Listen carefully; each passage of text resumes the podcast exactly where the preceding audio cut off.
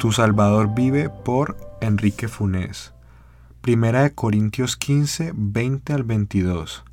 Mas ahora Cristo ha resucitado de los muertos, primicia de los que durmieron es hecho. Por cuanto la muerte entró por un hombre, también por un hombre la resurrección de los muertos. Porque así como en Adán todos mueren, también en Cristo todos serán vivificados. Amada Iglesia, comprada con la sangre de Cristo y apartada para ser santa y pura para la gloria de Dios, gózate en la obra redentora que tu Salvador ha hecho y vive para su honra y gloria hasta que Él regrese por ti. Medita y gózate en Cristo, por cómo vivió, murió y resucitó por ti. Recuerda que el fundamento de tu sostén es el Evangelio, y que fuera de él nada eres. Tu propósito de existir es para anunciar estas buenas noticias al mundo y alabar a Dios por proveer esta salvación. Es por eso que es necesario que confíes con todas tus fuerzas en la palabra de Dios y sus promesas. Es solo por medio de ellas que puedes estar segura de que Cristo tu Salvador vivió, vive y vivirá por la eternidad, sentado a la diestra del Padre y permanecerá contigo por siempre y para siempre.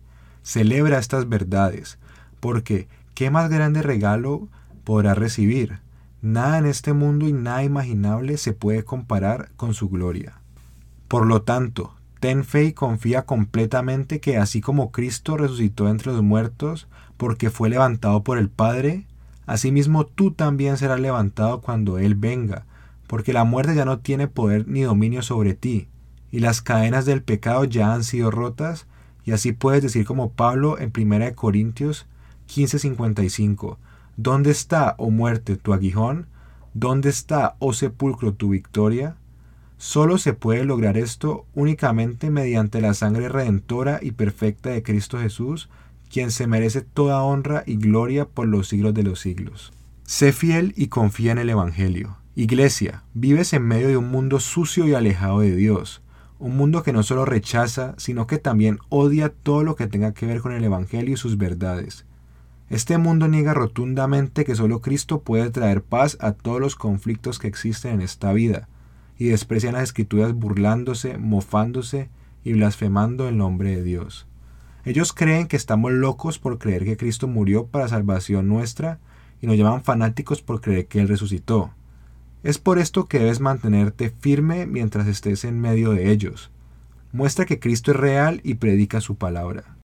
Anuncia a todos en cada rincón de la tierra que Cristo no solo murió para dar salvación, pero que también resucitó y hoy vive para estar con su iglesia y volverá para llevarla con él, y habitar con ella por el resto de la eternidad. Pues ten seguro que tu fidelidad será de gran testimonio para que muchos más vengan a los pies de Cristo. Recuerda que Jesús está contigo en el servicio, Siempre mantén presente tu misión en este mundo y no olvides que Él está contigo sin importar lo que pase.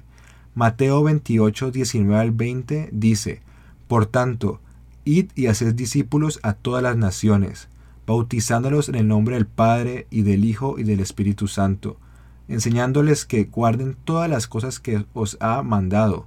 Y aquí yo estoy con vosotros todos los días hasta el fin del mundo. Amén. Confía con todas tus fuerzas en esta promesa.